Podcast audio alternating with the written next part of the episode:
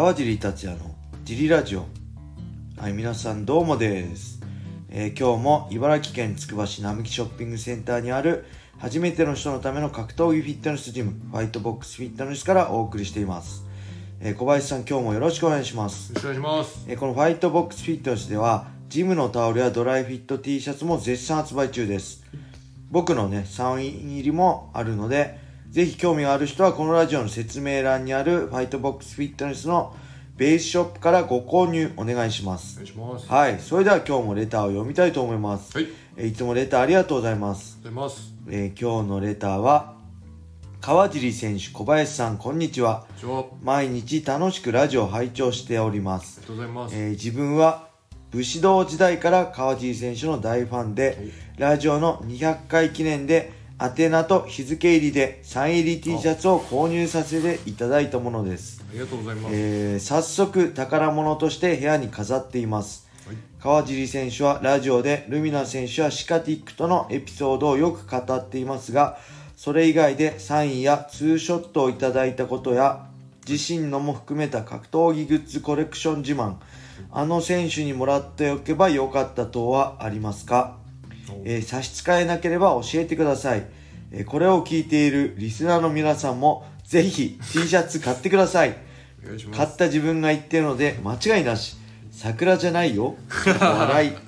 はい。ありがとうございます。あわかります名前とね日付書きましたね、あのその説はご購入ありがとうございます。ありがとうございます。ぜひねこの人言う通り皆さん、はい。えーホワイトボックスフィットネスのホワイトねドライフィット T シャツサイン入りで、はい。僕はねしっかり書いて送るんでぜひご購入お願いしますはい。えーそしてサインとかねツーショットそう昔、えー2000僕が格闘技を始めた年の、えー1998年の7月の州都後楽園ホール大会で、えー佐藤ルミナ選手と佐藤ルミナさんと K1 のね初代チャンピオンになったブランコ・シカティックのセコンド教え子がね試合出てて宇野さんとかと戦ってたんで、はい。えーそのセコンドに来たシカティックと写真撮ってもらったり、もう一人宇野さんもねそこでた撮ってもらったんですよね。はい。あのそれは98年でしょ、でその5年後にまさかその宇野さんと戦うなんて思ってもみなかったくて、当時の俺にね言ってやりたいなって当時は思いました。お前お前写真撮ってる人と戦うんだよ5年後。そんな感じでね、はい。けどあんまり正直ね興味ないんですよね僕。あんまはい。写真とかねサインとかえ写真はね確かクロン・グレイシーとやった2016年の30 12月31日にやって2017年の1月1日に、えー当時泊まってたホテルの朝食ビュッフェで、はい。えヒクソン・グレイシーと会って挨拶して写真撮ってもらいましたねはい。僕的には、はい。そういうなんだ僕がファンの時見てたファイターはちょっと写真撮ってもらいたいなとかはい。いうのはありますだからヒクソン・グレイシーとか、はい。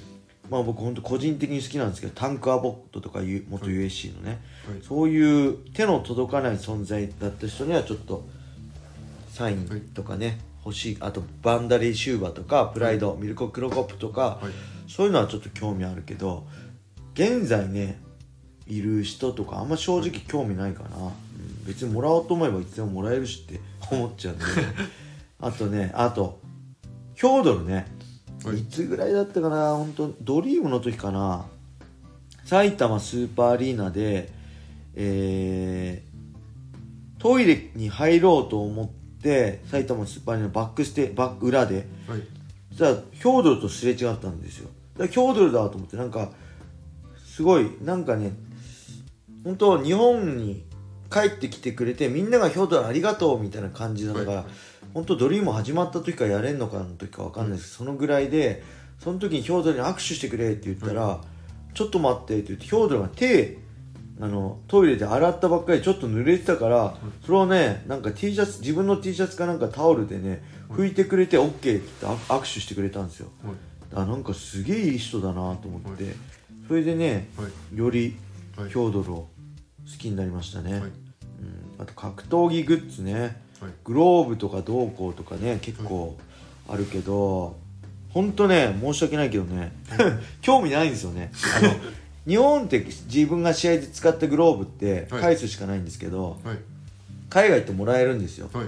で ONE に出た時のグローブはその後練習で使ってボロボロになって捨てて Strikeforce のライト級タイトルマッチでもらったグローブはその DREAM の Fight for Japan のオークションに出してある方がね10万円以上で買ってくれたり。はい。